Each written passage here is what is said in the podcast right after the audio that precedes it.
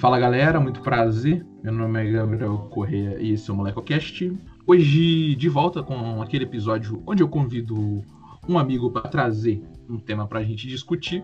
Dessa vez a gente tem estreia no MolecoCast. Lucas aí, Lucas Bernardo tá aparecendo para para o MolecoCast. Eu queria primeiramente agradecer por ter aceitado meu convite e te dar boas-vindas para o MolecoCast.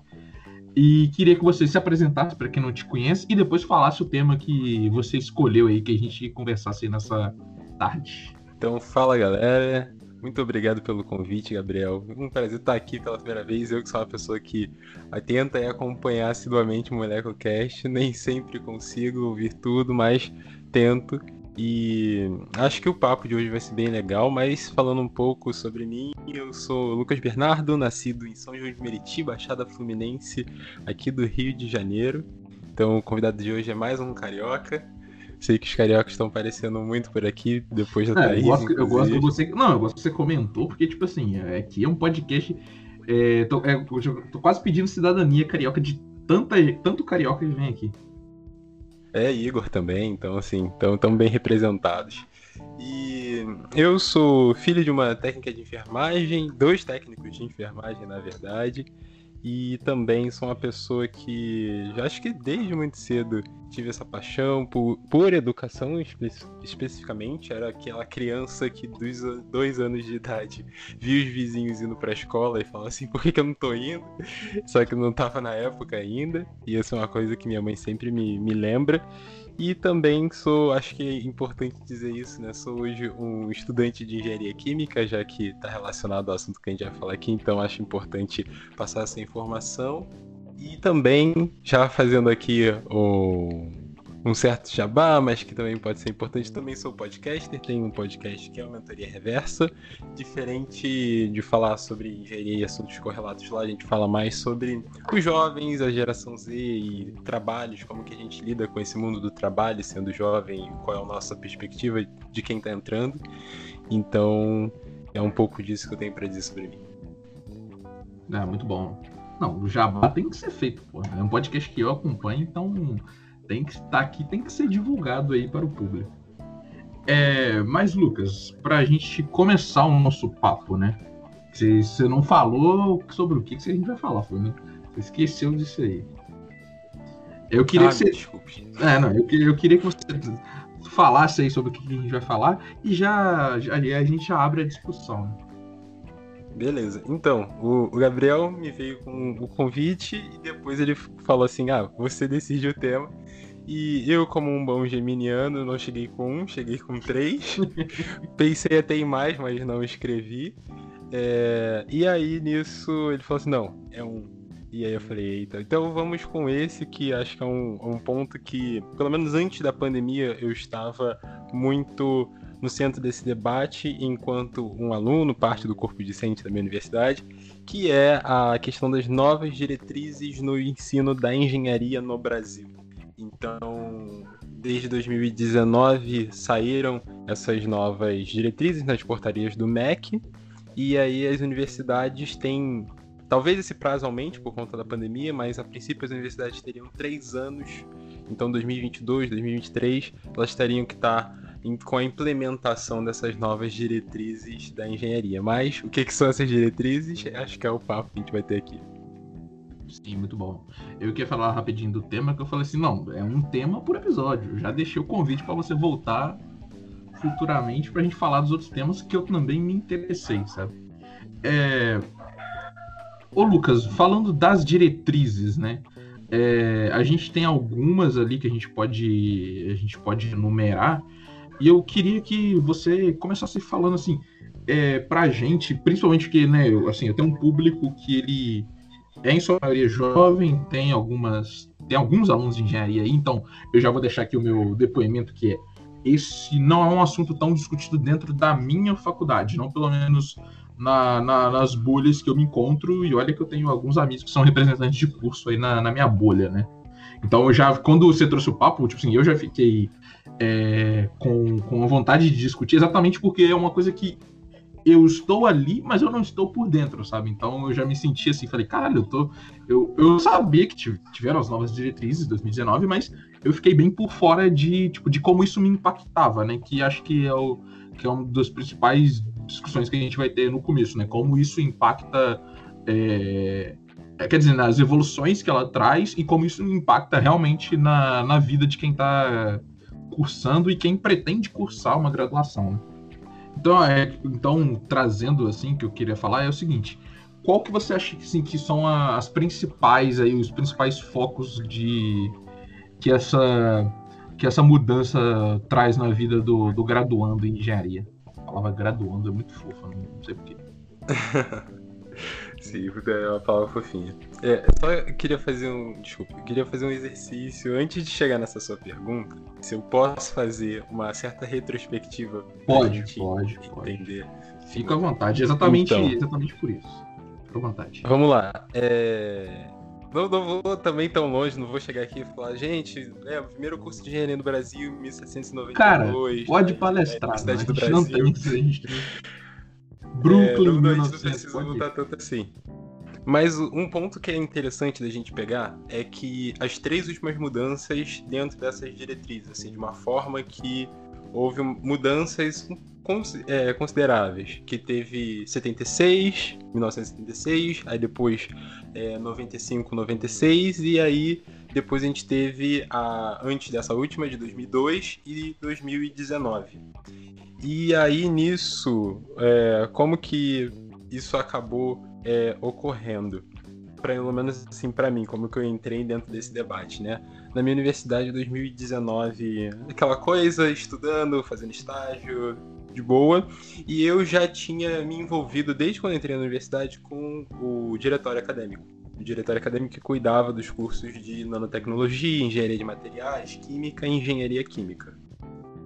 E aí é, 2019, uma vez o pessoal do, do SOU, que é o serviço de, de orientação ao universitário que existe dentro da minha universidade, que é a PUC Rio, informação que eu esqueci de dar no início, mas que também é importante, é, eles chamaram a mim, a Nina Daura, que já esteve aqui também nesse podcast, também aluna da PUC, outros representantes de, desses é, grupos que são representativos dos alunos, e aí também o pessoal dessas equipes de competições, que também tem bastante representatividade. E aí nisso foi quando eles exporam essa situação pra gente, porque até então também estava totalmente fora do assunto, não sabia como que aconteciam essas mudanças de diretrizes, não sabia que isso estava sendo discutido desde 2003, por exemplo, que já fizeram a reforma que teve de 2002 de mudança de diretrizes e de 2003 em diante o pessoal já estava querendo mudar mais coisas que viram que alguns pontos não estavam sendo contemplados e já naquela época deveriam. E aí nisso foi quando explicaram pra gente que, que ia mudar, tinha, como foi 2019, tinha acabado de sair isso, que foi ali mais ou menos nesse período de setembro e tal. E, e aí nisso a gente tinha que entender um pouco mais desse assunto para poder falar com os outros alunos, porque a ideia dessas implementações é que elas sejam feitas é, de forma coletiva, de forma que inclua não só os professores e o pessoal da, da gestão, os, os coordenadores, os diretores dos cursos, mas também os alunos que é, eles são o, talvez o produto final de tudo isso, né? E, e aí a gente era meio que a, a, essa, essa ponte entre o aluno, o cara que está lá no, no, nos cursos de cálculo, nos cursos do, do, ciclo profissional, que só está estudando e cuidando do dele, enquanto tem os professores e os coordenadores que vão ter que achar uma forma de reestruturar essas coisas. E aí, quando eu fui parar para poder entender um pouco mais do que estava acontecendo, é, eu tinha visto que, de fato, o que acontecia era que o Brasil, nesse cenário de 2006, que estava vindo para 2012, que aí foi quando começou a se intensificar as conversas sobre as novas diretrizes que culminaram agora em 2019, era que um dos pontos tinha a questão do Índice Geral de Inovação, o IGE, que é um, que é um índice medido muito pela Universidade de Cornell dos Estados Unidos, e nesse período o Brasil caiu 22 posições nesse índice de inovação, Uh, aí caiu para 69 posição, ficando atrás de países vizinhos que a gente tem aqui na América do Sul, inclusive. Porque assim, atrás de Japão, de Estados Unidos, já já estava e continuará estando por um, por um bom tempo. É, mas aí isso foi um ponto que também foi preocupante. E aí também tem essa questão da própria percepção do pessoal da, da indústria, né? A Associação Brasileira de Indústrias também participou um pouco dessa, dessa, desse diálogo, a Mobilização Empresarial pela Inovação, a MEI também foi uma organização que participou bastante, e aqui a, a central dentro desse debate, que é a BENGE, que é a Associação Brasileira da Educação é, pela Educação de, de Engenharia, e aí o que foi visto era que o engenheiro que sai da universidade, o estudante sai da universidade, vai para a indústria, ele não chega com o conhecimento necessário para que ele consiga aplicar aquilo que ele aprendeu. Existe alguma coisa mística aí que ele aprendeu, mas ele não soube executar. E isso foi um ponto de preocupação também. Claro que tem aquele lado saudosista, né? Tem um engenheiro que está lá há 50 anos já na empresa e fala assim: Nossa, não faço mais engenheiros como antigamente. Olha aqui, que terrível, que trágico. Mas também existe um lado racional de sim, tem algo que ah, não está funcionando, porque a gente pode perceber que nos últimos 20 anos as coisas mudaram muito em termos de tecnologia e avanços, e as universidades talvez não, não, for, não seguiram no mesmo rumo. Então as coisas de fato podem ficar desconexas por conta disso. E, e aí, nisso, entendendo um pouco mais dessa, dessa questão atual, eu pude entender o que, que, já vinha acontecendo no passado, né?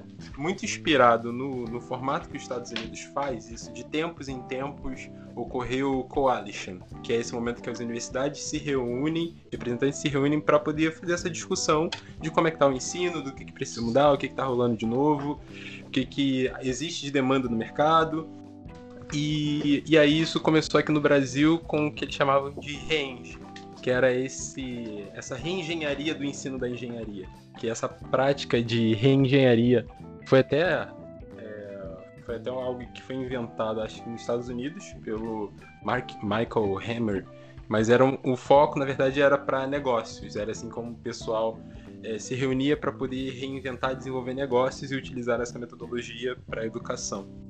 E aí, nisso, essa, essa metodologia é interessante porque ela permite que vocês olhem para a estrutura do seu curso. Então, nesse momento, a gente está falando, por exemplo, do projeto pedagógico do curso, de o que, que a pessoa faz no primeiro período, o que, que ela faz no segundo, o que, que isso impacta no quinto, o que, que isso vai impactar para quando ela estiver se formando e o que, que de tudo isso ela leva para ter as habilidades necessárias que o mercado exige. Então, é você conseguir ter um olhar macro para todo esse processo.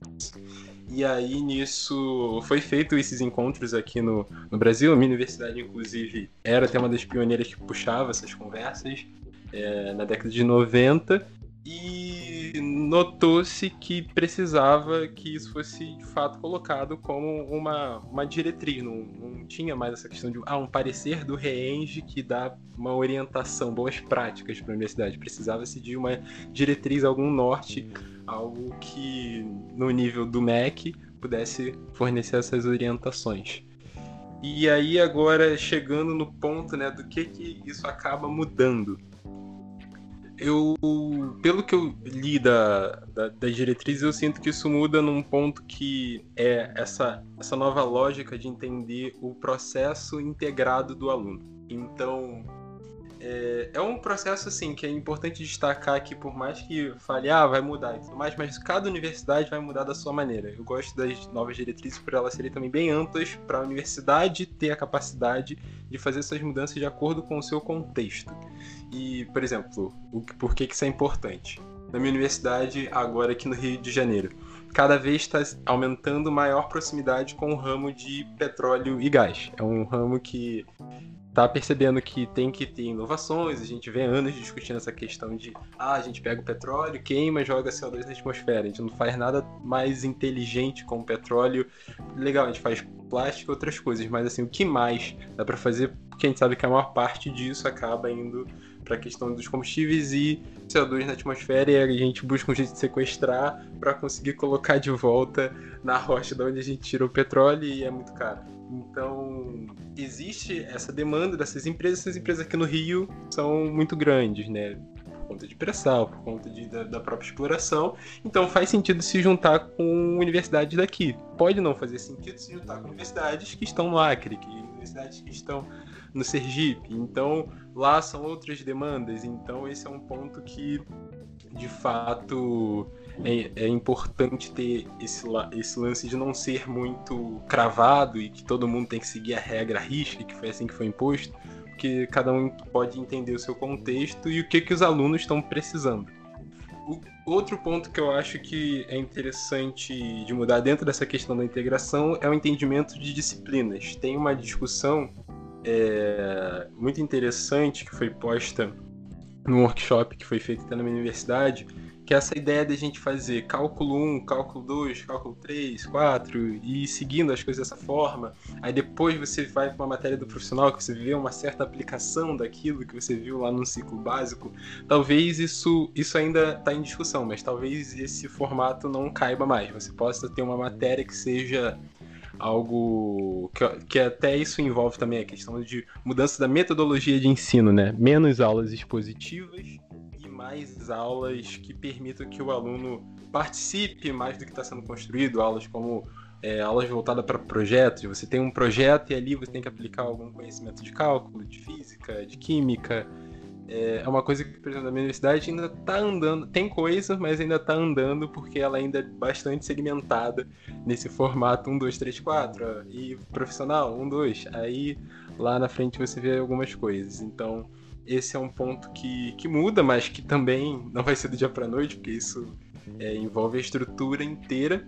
Tem outro ponto que, que eu acho que esse é um dos principais, que é uma coisa que na minha cidade tem, como eu falei, quem trouxe a discussão para nós alunos, é, na época que eu era presidente diretório, essa coisa toda, foi o, o Soul, que é esse serviço de orientação universitário que auxilia ele através da psicopedagogia, que são as psicopedagogas é, desse setor dentro da universidade, que elas auxiliam o aluno na questão emocional, de poder fazer um planejamento de estudos com ele, de poder falar das questões de orientação da grade, de como que ele organiza melhor os horários dele, então, esse momento de ter essa pessoa ali que tem uma formação de psicologia, outras têm a formação de engenharia e psicologia para poder se aproximar do contexto é, do, do estudante, por já ter vivido na pele aquilo ali também. Então, é algo que, por exemplo, na PUC já tem, mas tem muitas outras universidades que não tem. E eu acho importante a gente falar disso também quando a gente chega em casos atualmente que estão acontecendo na questão de é, suicídio, depressão. Então, coisas que jovens universitários passam e às vezes você não tem muito a quem recorrer. Então eu sinto que você tem essa questão desses núcleos de apoio, isso não só na questão do estudo, mas tem núcleo de apoio para a questão de quem é deficiente visual, para quem é deficiente auditivo, cadeirantes, é, tem o, a orientação psicológica mesmo, voltada para entender as pessoas que possam estar passando por algum tipo de transtorno.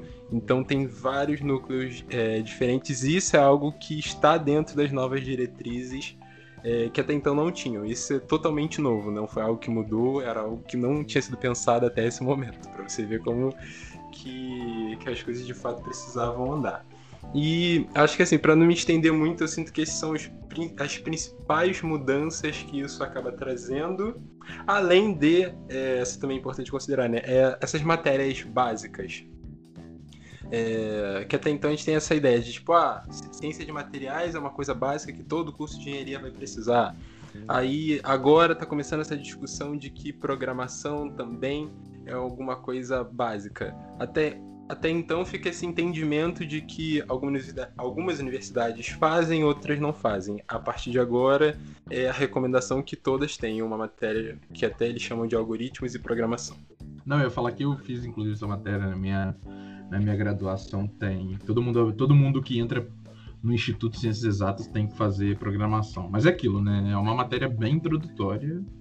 E aí, se você quiser, depois você continua pegando outras matérias para seguir nesse caminho.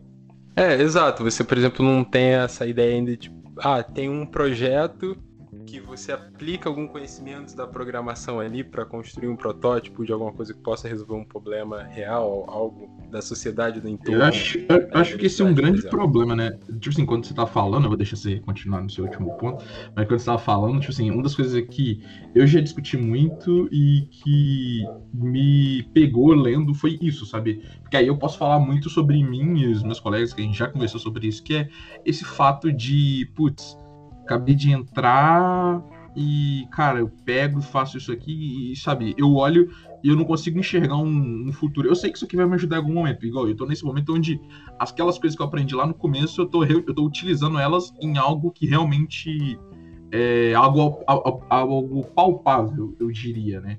E aí, agora para mim faz muito sentido, mas quando eu tava lá atrás é, me afundando lá fazendo os cálculos e as físicas, eu ficava pensando, tá, beleza, eu vou usar isso quando? Quando que isso vai ser aplicado? Eu só consegui modificar isso quando eu fui fazer projetos paralelos à faculdade, né? Projetos de extensão, voluntariado, que aí eu consegui meio que ver isso. E aí ver que nessas mudanças do, do, do currículo isso vai ser, isso tende a mudar, tipo, pô, dá uma dá uma esperançazinha de que é, isso anime um pouco, né? Porque isso não, só, não, é um, não é o principal fator, eu diria, mas é um dos fatores que faz com que muitas pessoas desanimem e cheguem a desistir do curso. Exato. E isso é um outro ponto que uh, é, foi um dos debates dentro dessas novas diretrizes, a questão da evasão da, da engenharia, né? Tem o dado do professor Vanderly Fava, que inclusive ele é formado na, na FJ, na UFJF, de Juiz de Fora. Não, eu abri até meu LinkedIn, porque eu falei, eu acho, eu acho que a gente é conexão. E aí nisso ele fala sobre essa questão de terem mil candidatos 175 entram e 95 acabam sendo aprovados. E no meio disso, como você falou, essa entrada da, da, universidade envolve também a questão de como que esse aluno é recebido, o acolhimento do aluno. Isso era outro ponto que até então as diretrizes antigas nunca falavam. É, tipo assim, ah, o aluno passou por um, por um trote que não foi legal, tanto que isso na minha universidade já nem existe mais. Assim, trote da engenharia foi, foi retirado por, por questões, inclusive, de, de quase morte. É, bem sério. E, e aí, mas isso já, já seria um, um outro assunto só para entrar nessa questão. Mas aí, é, além disso, tem a questão do, do aluno chegar, se sentir um pouco desmotivado por não estar tá naquela coisa do tipo, não entendi direito do que eu penso sobre engenharia, do que eu estou vivendo nesse momento. As coisas estão muito no mundo do, de uns números e de uns cálculos é que eu não consigo pegar isso na mão. E essa questão desse lado, esse nome em inglês, porque todos os professores falam isso, eu não consigo tirar essa, essa, essa frase, essa palavra mais, que é hands-on. É que eu prefiro chamar muito mais de irmão na massa. Que as coisas que os alunos, de fato, da, das disciplinas que houver esse contato com algum tipo de projeto e a pessoa foi lá e fez, um caso muito clássico que eu tive, que foi o projeto de ah, vamos começar a trabalhar com a cana, formar o álcool e do álcool a gente vai produzir o plástico, ou pelo menos chegar no monômero que é o, o eteno. E aí nisso os alunos depois no final tinham que fazer uma apresentação, tinha que fazer aquele mini monografia ali, tinha uma banca para poder avaliar os projetos, os resultados e tal. E a forma como os alunos falaram das etapas em que eles foram ali pegar e fazer, eu peguei essa cana, eu moí essa cana, eu fui lá e filtrei, eu fiz essa fermentação. E aí alguns alunos que não fizeram, não conseguiram parte chegar até a etapa final de fazer o, o monômero ou plástico, eles já não conseguiam explicar muito bem qual era o processo que estava acontecendo ali. Ele falava tipo, ah, tudo mais, etc, faz isso, faz aquilo, mas essa questão dele não ter esse pertencimento, de ter colocado a mão ali, de, de ter visto aquela é, reação de desidratação ocorrendo, coisas assim, é, ficou uma coisa de um certo conhecimento um pouco vago. Então foi uma coisa que os professores conseguiram identificar muito bem esse problema e conseguir mitigar esses erros de que esses alunos não tenham essa possibilidade de colocar a mão em alguma coisa e se envolver dessa forma mais intensa. Sim, eu vou falar novamente da minha experiência, né? Minha faculdade, primeiro período se faz, fazia uma matéria, aquela lab, a gente só chama de lab, que era o seguinte: você tinha duas aulas semanais de duas horas, só que eram quatro laboratórios. Então, ou seja, então a cada duas. Você tinha uma aula a cada duas semanas.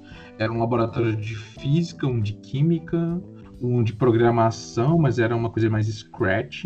Não sei se você sabe, não sei se você lembra do Scratch. E aquela programação em blocos. Sim. Lembro. E tinha um outro laboratório, eu não lembro nem qual outro laboratório, tanto tempo que eu fiz essa matéria.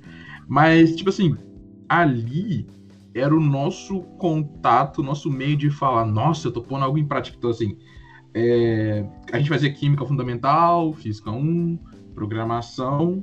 Então, era o nosso meio de falar, nossa, é, eu estou realmente fazendo alguma coisa com aquele conhecimento. Embora fosse até um pouco, a gente achasse até um pouco meio defasado o que a gente estava aprendendo lá do que a gente estava do que a gente estava fazendo no laboratório. E um outro ponto, que é um ponto muito meu, é que, tipo, assim, como eu falei, putz, cara, eu sou uma pessoa muito difícil de. Eu, eu me acho muito difícil de trabalhar com a imaginação no que diz respeito à faculdade. Então, tipo assim, às vezes eu ia, sei lá, tá fazendo eu tava fazendo sistemas, alguma coisa de sistemas lineares, alguma coisa assim, geometria analítica, quer dizer. E aí eu tinha que imaginar aquilo ali. Putz, era uma das piores coisas pra minha vida. Mas quando a gente colocava aquilo ali uma coisa palpável, eu falava, agora eu sei o que eu tô fazendo, tá ligado? Um, um outro pequeno ponto que eu acho que escala é um pouco, é a expectativa de quando. É, como diz aquela velha frase, né? A expectativa é a mãe da decepção. A expectativa de um jovem que acabou com 17 anos ou que acabou de fazer 18 entrando numa faculdade de engenharia, é, irmão, é, vou meter minha mão aqui, é cabo elétrico ligado ali, no caso da engenharia elétrica, e, e já troca lâmpada e chuveiro e não sei o que lá. E, tipo assim, cara, não, tá ligado? E provavelmente, talvez, você nunca faça isso, entendeu? Exatamente. Tipo assim, na minha graduação, provavelmente você nunca vai fazer isso. A galera que fez isso foi fazer técnico no Senai como um complemento para a graduação, entendeu? Esse é um ponto muito importante. É, as novas diretrizes não tocam necessariamente é, nesse assunto, né, do, da questão do de, de, desse olhar para ah, com, em que ponto o, o estudante estava antes e o que, que ele precisa fazer para melhorar. É, é uma coisa que eles deixaram meio que aberto, assim, como que cada universidade vai lidar com isso. Por exemplo, na minha universidade, pessoal viu que tinha essa defasagem no ensino da matemática e precisava quebrar o curso de cálculo 1 em duas partes. Então, ao invés de você fazer aquele ensino de derivadas integrais junto, você tinha que fazer de forma separada em cursos separados. Levaria mais tempo, mas você daria um, um espaço para o jovem conseguir se desenvolver melhor dentro, desse, dentro desses conteúdos. É, e aí você teria uma matéria introdutória da, da engenharia para pelo menos conseguir dar esse vislumbre do que que ele vai entender mais para frente. Eu, como sou da engenharia química, e aqui eu preciso falar uma coisa que, que acontece muito, e, e eu, e eu, eu até aviso para quem pergunta, mas assim, as pessoas às vezes continuam cometendo esse erro. As pessoas entram. O que acontece? Não aconteceu comigo porque eu vim do, do ensino médio técnico, do, dos institutos federais mas muitos colegas de turma meu não vieram, vieram de escolas é, de ensino. Quase ninguém veio do público, boa parte veio do, do, ensino, do ensino particular, de, de melhores escolas do Rio de Janeiro, inclusive, mas que nunca tiveram contato com laboratórios, com toda essa parte da química. Só que isso não tem nada a ver com engenharia química. E as pessoas simplesmente porque falou: "Ah, eu tirei uma nota legal no vestibular em química. Meu professor de química do ensino médio era mó legal. Eu tirava tipo 9, 10, era flores. E a pessoa vai para engenharia química. E ela normalmente se decepciona. Tem, tem um número é, ruim, né? Por conta da questão da, da evasão e tal. Ninguém gostaria disso. Mas que é um número considerável de jovens que saíram da, da, da, engenharia química. Tenho muitos amigos meus, inclusive. Às vezes a pessoa chega tipo, no oitavo período e fala assim: não, não é mais isso que eu quero. E agora, agora eu entendi porque a pessoa pensa que ela vai lidar com aquele ambiente laboratorial, de fazer algumas coisas. E eu falava, cara, a engenharia química está muito mais perto da mecânica do que qualquer outra coisa. Inclusive, ela foi criada por, por problemas que a engenharia mecânica não estava suprindo. E isso é, se a gente para pra pensar, é recente, porque foi século XIX que foi, de fato, o primeiro livro lá, o Manual do Engenheiro Químico, e aí a partir daí os cursos foram montados, MIT foi muito forte dessa questão. Mas uh, não tem essa, essa ideia clara sobre o, o que, que seria a engenharia química. E essa matéria inicial ela consegue pelo menos suprir um pouco é, desse problema, para você ter o primeiro contato e falar, poxa, vamos que construir dentro de um ambiente laboratorial uma indústria sucroalcooleira que aí pode também combinar na questão do, do plástico, como eu falei, é um dos projetos.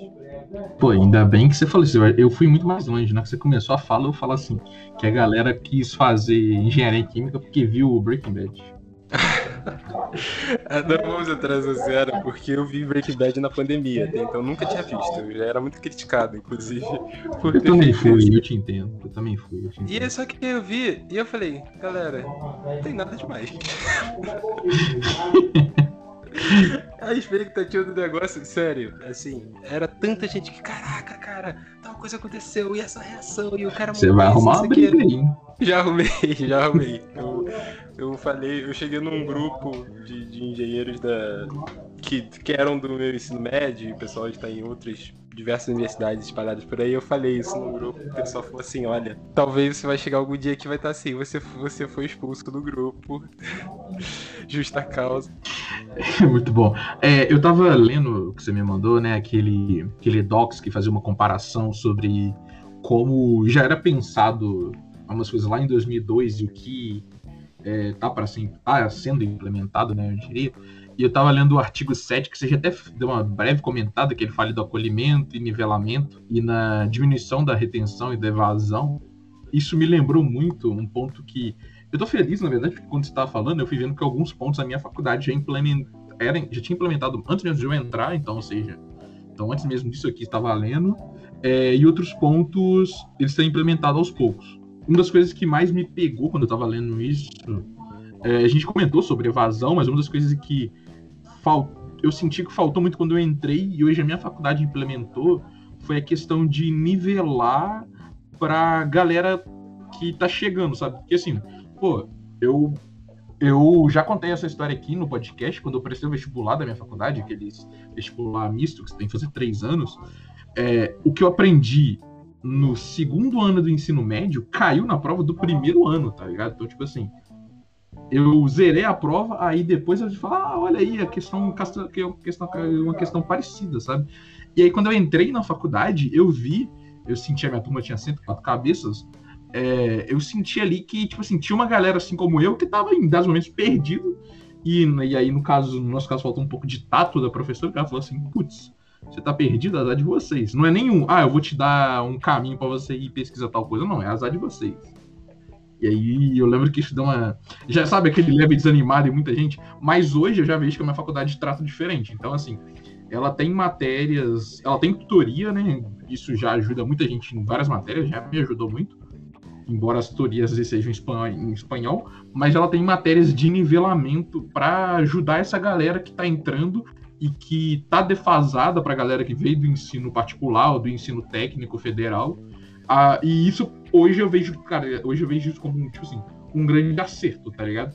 Porque o que estava acontecendo é a famosa aglomeração de gente lá naquelas matérias iniciais, porque você não consegue passar.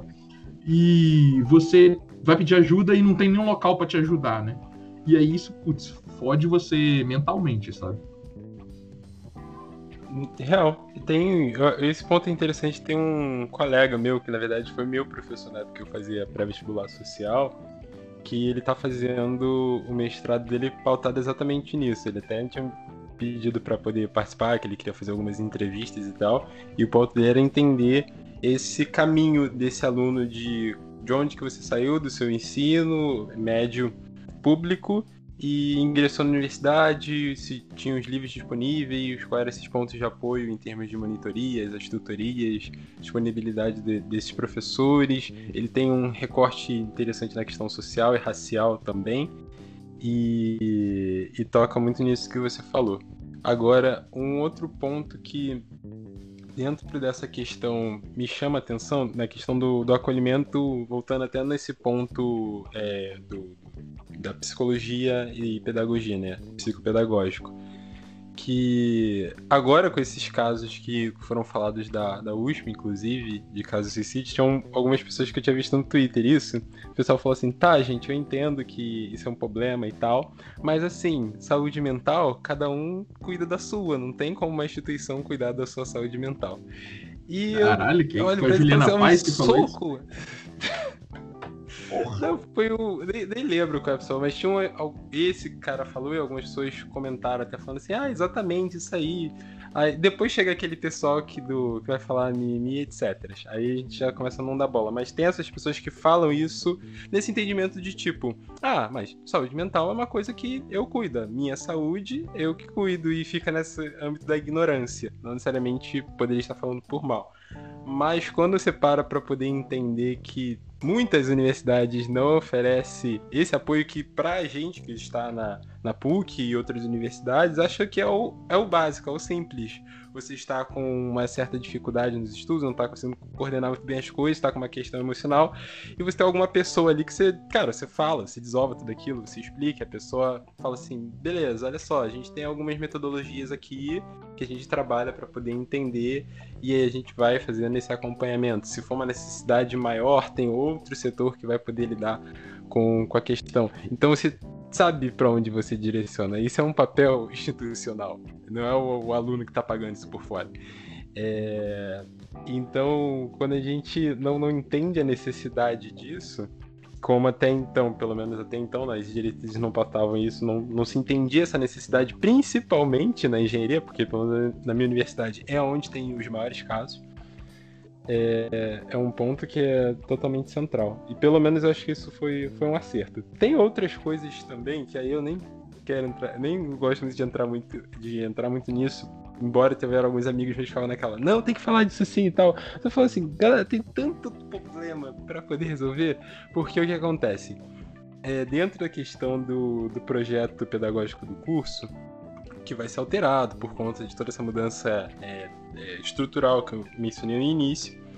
É, tem também um ponto de atenção ali na, nas diretrizes, no primeiro texto delas, de março de 2019, que não, aí eu não sei se foi o Vanderlei Fava que escreveu ou não, mas que lá diz que eles têm que atender pontos que já estavam pautados na Lei 10639, que é a lei que diz que é, a, o, as instituições de ensino têm que colocar é, também o um ensino que valorize a cultura indígena, a cultura afro-brasileira, toda, toda essa história que acaba não é, sendo muito presente ali. Então, é, de alguma forma, os cursos, em alguma medida, têm que se relacionar um pouco mais com isso. E aí as pessoas vão entendendo de que maneira vão fazendo isso, vão colocando é, projetos e pensando esses saberes a partir também do ponto de vista de, de cientistas, de pessoas afro-brasileiras que participaram desse movimento, porque a gente acaba vendo tudo muito desconectado de como a, a sociedade avançou, de como que foram feitos esses avanços, de como que essa engenharia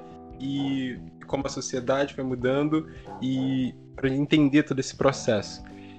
E aí nisso tem um adendo lá falando sobre isso, e aí era uma coisa que o pessoal queria pautar também. Eu falei, pode pautar, mas assim, eu sei onde eu estudo, eu sei o, as coisas que, que a gente tem que lidar. Aí esse já, aí a gente já, já estaria entrando no, nas problemáticas da implementação, que foi um pouco do que eu vivenciei na, na minha universidade é, que, embora as coisas sejam ditas, não significa que todo mundo tá afim de querer mudar. Isso tem que ficar claro. Não é porque, tipo assim, ah, falaram que é assim, ah, vamos lá, galera, agora é isso, dá uma repaginada aqui, tá, tá tudo muito demodê, tá, tá na hora da gente é, aceitar que, que o novo vem, né? Um pouco da, da música do, do, do Belchior. E, e não, não foi bem assim, pelo menos até agora não tá sendo. Na pandemia fica mais difícil de discutir isso, porque o povo já tá tendo que se reinventar, é Zoom, é live, é, formatos de. Tem, tem algumas discussões idiotas no meio disso. Não sei se na universidade tem isso, mas tem discussão de agora é como evitar cola que, que os alunos se comuniquem por redes sociais, que os alunos, para que eles consigam estar ali, você sozinho não, e você e essa prova. E as pessoas ah, não, querem pensar em formas mirabolantes. Aqui eles só dão zero para todo mundo, viu? Muito difícil. Mas aí o ponto é esse: a pandemia acaba atrasando um pouco essa questão, mas aí também, antes de existir pandemia, já tinha aquela galera que não estava muito afim de querer participar. Então entrava também na estratégia dos alunos de saber que pessoa-chave, né, você consegue convencer, porque não adianta sair panfletando de professor em professor. É, é cansativo, é muito chato, eu falo isso por, por experiência própria. É, é muito chato. É, e também. E, e, nem todas as pessoas são gentis. Então, às vezes, você ter aquele coordenador que é uma pessoa que é muito presente, uma pessoa que consegue ouvir mais os outros, ele já consiga resolver é, bastante desse problema.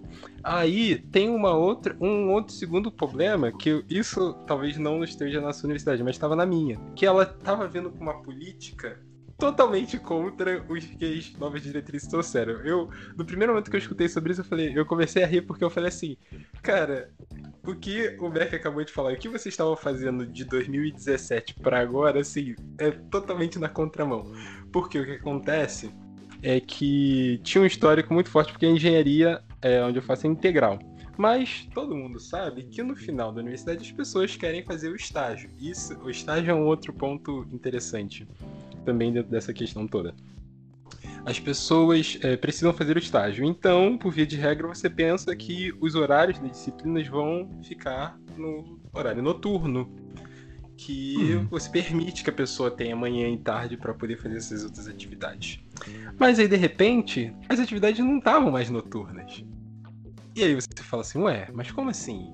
Eu ainda estava um pouco nisso. Na universidade não estava ainda no período de fazer o estágio esse final. Fazia estágios, mas eram coisas que eu conseguia conciliar normalmente, tá? porque era dentro do campus ou nas proximidades, ou verão. E aí nisso, mas eu já ficava, já estava no diretório e sempre estava ali conversando com o diretor e tudo mais. Teve um dia que eu finalmente cheguei no X da questão. A ideia era que os horários noturnos fossem utilizados para fazer cursos de extensão que a universidade pudesse se aproximar mais do mercado e oferecer cursos profissionalizantes para o pessoal que quer se especializar, quer se, se, aprimorar. E aí teriam mais salas, quando a gente ainda pensava que tudo tinha que ser presencial, óbvio. Aí tinha que ter mais salas, tinha que ter maior disponibilidade de infraestrutura para isso acontecer. E de repente o, os cursos de engenharia começaram a cair muito para esses horários que vai muito de desencontro com as novas diretrizes, porque as novas diretrizes elas fomentam muito que os alunos possam ter essas experiências de, de estágio, que já são difíceis, porque a gente tem dado de 2018 que já fala cravado, menos de 10% dos alunos de todo o Brasil, mas isso não é só o aluno da engenharia, mas alunos universitários em geral, irão fazer estágio. É, a grande maioria não vai fazer. E aí você vai buscar outros formatos de conseguir ter essas experiências é, profissionais, que às vezes acaba sendo ali numa iniciação científica mesmo, algo do tipo. Mas essa experiência mesmo de você estar mais próximo do mercado, dialogar, entender a convivência dentro de uma empresa, acaba perdendo.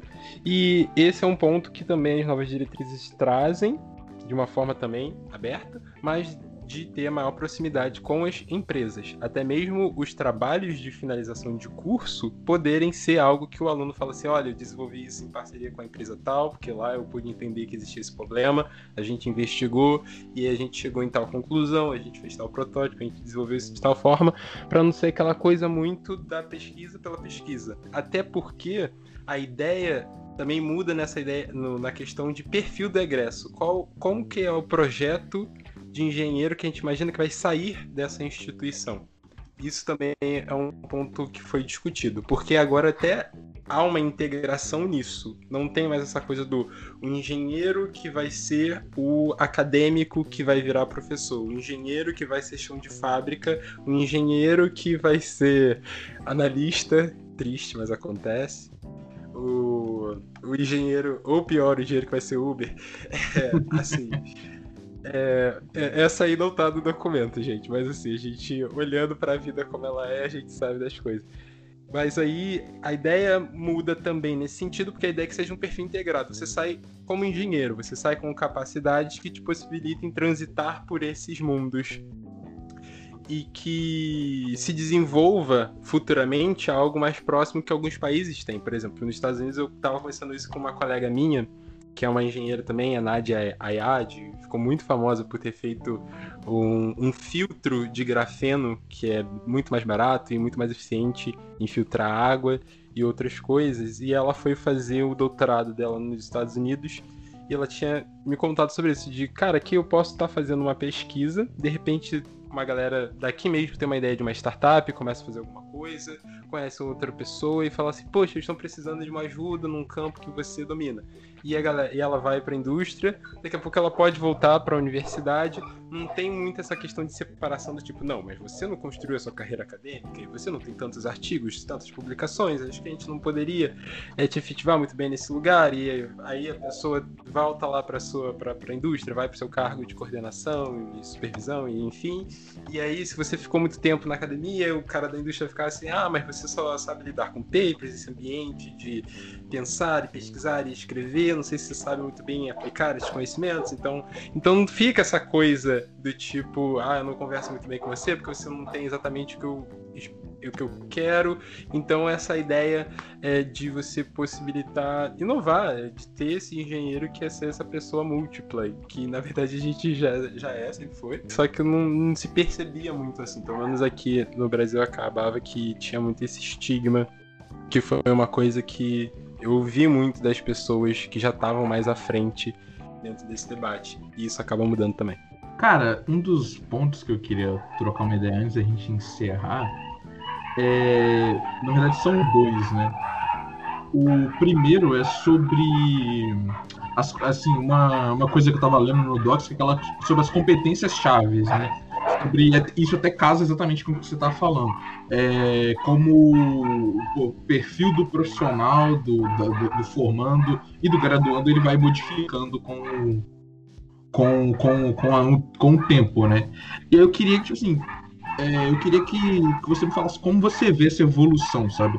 É, eu tava lendo e, e, aí eu, tipo assim, eu tenho também as, os, os, meus pensamentos sobre isso, e eu tava vendo que a gente, com o tempo, é, o perfil ele deixou de ser algo muito técnico, não vou falar 100% técnico, mas ele virou algo mais de mais aberto, mais amplo, sabe? E aí quando eu tava lendo aqui os 10, eu vou até ler aqui pro, pra galera que não tá acompanhando, que que aqui os 10 as 10 competências que eles têm até 2022 seriam o pensamento inovador e analítico, aprendizado ativo e estratégias de aprendizado, criatividade, originalidade e iniciativa, tecnologia e design e programação, pensamento crítico analítico, resolução de problemas complexos, liderança e influência social, inteligência emocional, isso é importante, racionalidade, resolução de problemas e ideação, e análise e avaliação de sistemas. Tipo, pô, isso é uma mudança grande para, sei lá, um cara que se formou engenheiro no início do ano. No início desculpa. No início do, do século, sabe? a, a cobrança ela é totalmente diferente também, é, independente do caminho que você vai tomar, né? Real, é, sobre isso, acho que é aquela coisa do. Esse aí a gente não consegue alcançar em três anos de forma alguma. E nem, talvez, nem em 10, sendo bem realista, né? 20 anos para começar a ser um negócio bacana, de fato. Porque até fazendo um, uma outra retrospectiva, né? Se a gente faz essa análise do tempo dos cursos de engenharia, 2000 e 2000, 2001 começa a acontecer um movimento muito interessante. Os cursos das universidades privadas é, passam em número o das públicas. Então a gente começa a ter um crescimento praticamente exponencial de cursos de engenharia é, de universidades privadas. E o que causou-se um certo descontrole e o que algumas pessoas é, justificam nessa questão da qualidade desse ensino, né? Que ficou uma coisa ali muito. um pouco ficou um pouco pobre, assim, da forma como é, a gente se esperava do, do, dos engenheiros. Essa cres esse crescente número de cursos e, e tudo mais. Então, isso acaba sendo difícil de ser seguido dessa forma por todas essas engenharias, por todas essas universidades muito diferentes, com foco totalmente é, que, que, não, que não vai acabar sendo o mesmo. Mas a ideia, pelo menos a ideia da gente conseguir fazer um engenheiro que faça exatamente aquilo que a gente falou lá no início, que ele consiga é, se inserir no, no mercado, com que ele vai trabalhar e que ele consiga aplicar, ter essa questão da aprendizagem ativa, para que ele consiga de fato atender essa que eu acho que é a número um, quando a gente para para justificar não só na engenharia, mas assim que a ONU fala, que outros institutos falam. É, um instituto que eu até recomendo para quem estiver ouvindo, que é o, Instituto for, o for the Future, que eles têm umas publicações muito boas pensando essa questão do profissional do futuro, as habilidades. É muito mais claro do que só jogar esse nome, tipo, ah, tem que saber ter inteligência emocional, racionalização, que ficam os nomes assim que você não consegue de fato colocar na prática o que, que é. E eu gosto muito deles que eles pelo menos tentam dar mais exemplos, desenvolver melhor o que, que eles querem falar sobre, sobre os assuntos. E, e, um ponto que não é dito aí nessa questão toda desse perfil, mas que eu acho que é essencial junto a essa questão da resolução dos problemas, que é a transdisciplinaridade. Que é esse ponto de você conseguir conectar questões que aí eles começam a arriscar a superfície de falar do design, de falar de, de sistemas, mas que a gente pode ir para caminhos é, muito além disso, né? A gente, por exemplo, tem a influência forte da questão de de linguagem dentro da, dessas áreas da, da computação, software, que também acaba respingando em todas as outras áreas. Então, como que a gente também lida um pouco com isso? Aí a gente poderia pensar também a questão de um conceito que é engenharia semiótica e coisas assim que estão se relacionando com outros, com outros temas. Por exemplo, quem vai para a área da, da química tem uma conexão mais forte com bioquímica, que pode levar para conhecimentos da geologia e como que você pensa isso de uma forma integrada.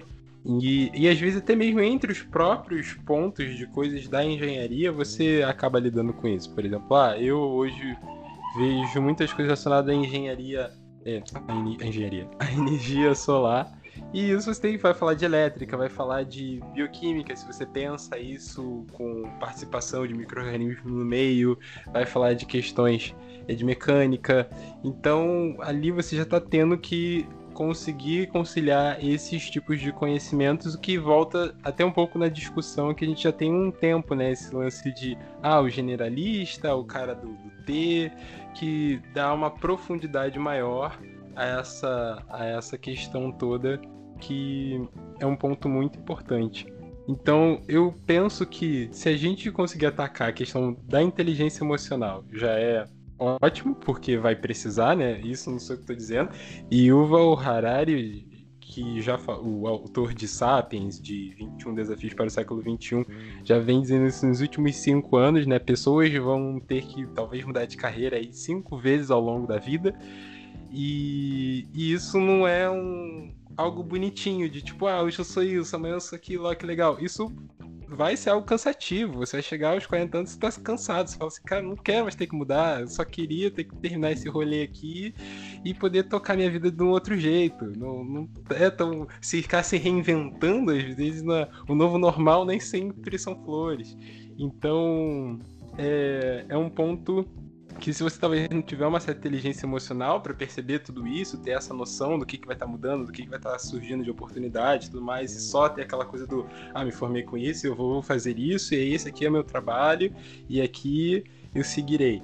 Não, então é um ponto importante e junta com essa questão de de fato você ter as habilidades para resolver o problema. É isso. Muito bom. Cara, último ponto para a gente poder encerrar. E eu é, a gente está vivendo uma pandemia, né? Não sei se te informaram aí, não sei como é que tá em São João do Meriti, mas. Aqui, assim, nem passou. mas eu queria, tipo assim, eu queria saber, assim, como você vê. Cara, esse, o impacto que a pandemia pode ter nisso que a gente, nessa conversa que a gente teve, né? É um, um impacto, você já disse lá no comecinho, que é provavelmente talvez atrasar, postergar um pouco o prazo final para que é, todas as instituições se adaptem, mas você acha que, assim, igual, a gente estava pensando aqui em off, até agora no episódio, falando assim, ah, putz, eu tô tendo que virar youtuber na minha faculdade, ou ah, não sei o que lá. Você acha que alguma dessas coisas, ou também principalmente da sua vivência, do que você tá passando, isso acha que isso pode impactar e trazer novas mudanças que não eram esperadas para esse plano ou não? Ah, vamos lá. Essa questão da pandemia acho que acaba alterando as coisas, pelo menos quando a gente para para pensar no, na engenharia, em universidades, porque se a gente for falar da educação como um todo, como a gente já estava conversando antes aqui, assim, são, são outros pontos bem ruins que acabam sendo acarretados nisso tudo. E eu até indico que se alguém tem interesse nisso, é, ver as lives que o Ricardo Paz de Barros estava tá participando ainda, ele quase sempre está em alguma live aí de alguns dos institutos de pesquisa tipo Unesco, da coisas da ONU, coisas até nacionais, falando sobre essa questão da, da educação e qual, quais foram as nossas perdas e ganhos dentro da pandemia. E ele, que é um economista muito respeitado, idealizador do Bolsa Família e entre outras coisas. E hoje estuda muito a parte de educação. Mas aí falando na questão da, da engenharia, de como que eu visto tudo isso, já entra no ponto que eu mencionei, né? Nesse ponto de é, a vigilância no, no aluno, é, que, que, que tecnologias a gente utiliza para se fazer essa, essa melhor vigilância e, e, garantir que essa pessoa está executando os testes e as provas das formas mais éticas e corretas e enfim. O que dá muita atenção para isso na minha cabeça é uma certa perda de tempo, porque sempre vai ter uma forma, sempre vai ter. Acho que isso já, já, já tá claro. Se, se já tinha antes, porque para você ver o nível da universidade, as pessoas têm que levar identidade para fazer a prova. Olha o nível que as coisas chegaram. Se sem identidade você não faz, porque você não tem como garantir que você é você. É a minha, a minha também. E, e tem alguns amigos meus que ouvem isso e ficam assim, gente, como assim? Eu tô indo fazer o Enem, é tipo assim, um Enem toda semana, é isso? Como é que é? E as pessoas não têm é, um pouco dessa noção das, das medidas que, que foram tomadas. E, mas aí falando de alguns pontos que acabam sendo é, importantes, eu sinto que teve, tiveram algumas coisas que foi um aprendizado legal. Por exemplo, como esses, essas matérias que eu tinha falado, que já era uma coisa mais voltada a projeto e tudo mais, e, e, as pessoas viram essa necessidade de estar num laboratório, de estar ali, de colocar a mão na massa e coisas assim. Foi um momento de mudar um pouco a metodologia, que até então se pensava muito a questão do, do projeto, e hoje foi para uma metodologia que a Apple desenvolveu, ou pelo menos ela se coloca sempre como uma pioneira nisso, que é o, o Challenge Based Learning, que é o CBL, é o formato de você aprender por desafios.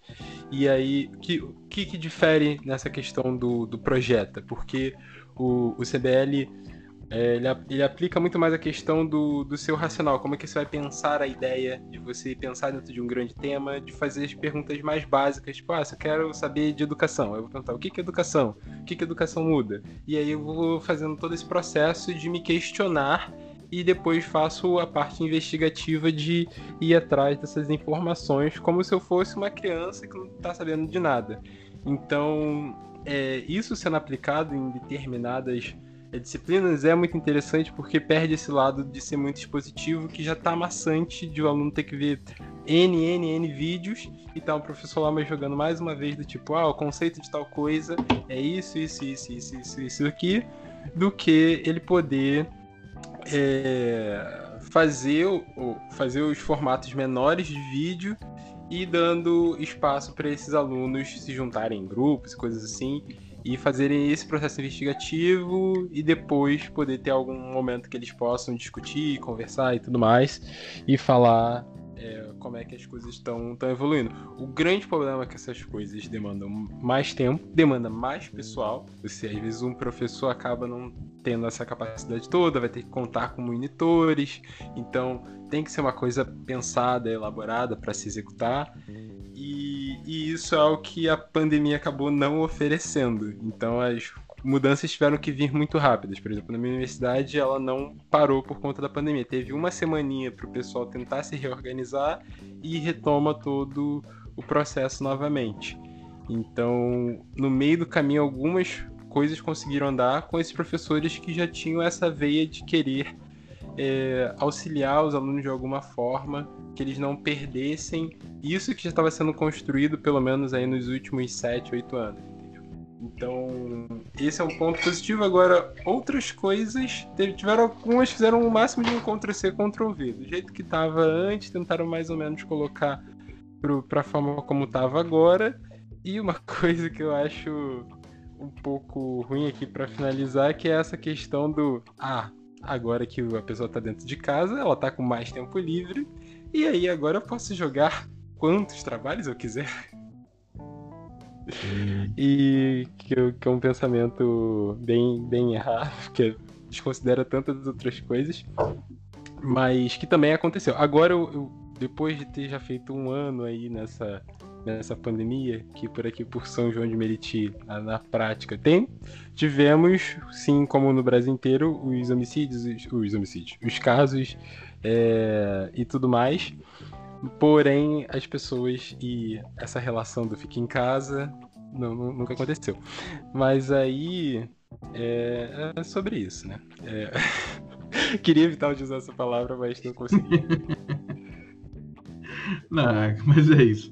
Cara, é, eu quero te agradecer primeiro pelo papo. Foi muito bom. Foi um ótimo episódio.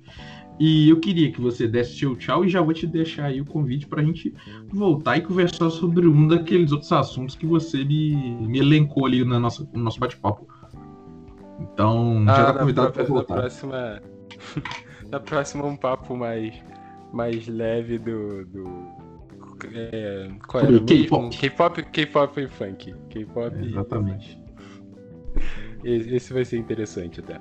Mas aí, então, de mensagem final que eu posso deixar é que se tem aqui alguém da engenharia, né, que está ouvindo esse podcast, está acompanhando nossa conversa e tem esse interesse, tem essa veia de querer participar, pelo menos entender como que isso poderia te afetar. Quem agora está na engenharia, eu já digo logo que vai ser pouco afetado pelas mudanças nesse nível estrutural que eu tinha mencionado, que vai mais acontecer para quem está no ensino médio e talvez vai pegar isso mais assim na pele mesmo e ver como que as coisas vão, vão mudar. Mas pelo menos é, você participa de uma coisa que de qualquer porque eu, eu, eu, também penso um pouco disso. Assim, por mais que a pessoa não viva isso na universidade agora, em alguma instância ela vai ser afetada pela forma como a indústria vai alterar, pelas novas pessoas que forem entrando, pelas habilidades que elas tiverem, e que isso também vai ser demandado de alguma forma. Eu acho que assim, ninguém está imune.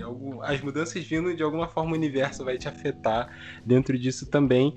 Então, por isso que eu acho que é importante, pelo menos, estar um pouco dentro dos assuntos, estar acompanhando um pouco mais. E eu acho que é uma coisa que também que engenheiros já podem fazer, né? Eu sou um pouco mais radical até, eu falo assim, devem, é entender um pouco, claro, todo mundo sabe, são muitas coisas para aprender, é nota, é prova, é trabalho e etc.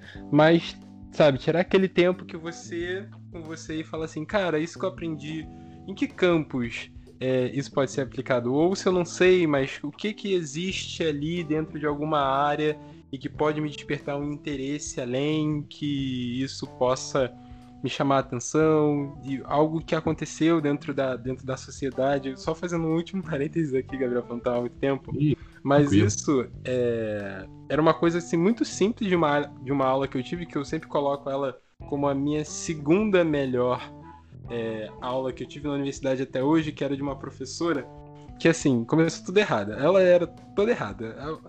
Pra já começar ruim, a mulher já, já lançou um comentário racista na primeira aula.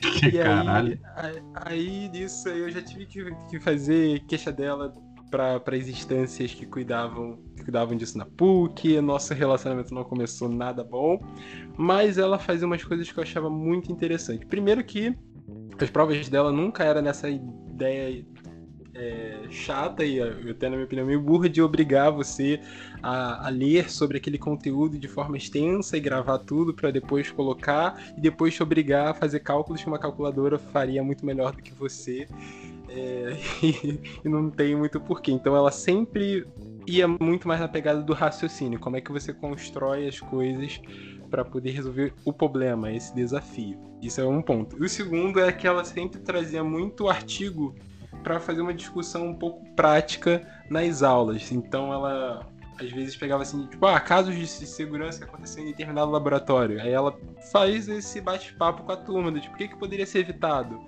Quais ideias? O que se acontece contigo? Para onde que tu corre? O que, que tu faz na hora?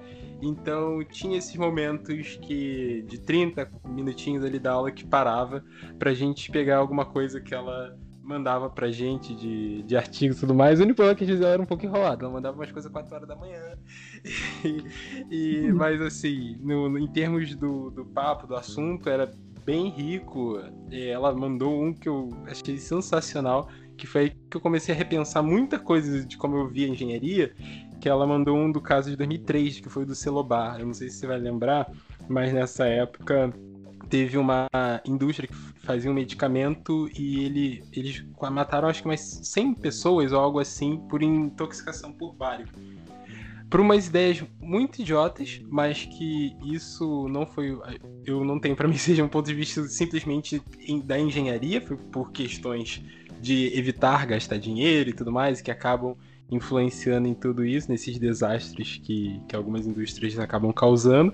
E aí nisso o nosso papo foi tipo, cara, como do ponto de vista químico, da, da engenharia, que etapas a gente poderia ter feito para evitar que um medicamento chegasse com uma quantidade de bário que pudesse intoxicar essas pessoas.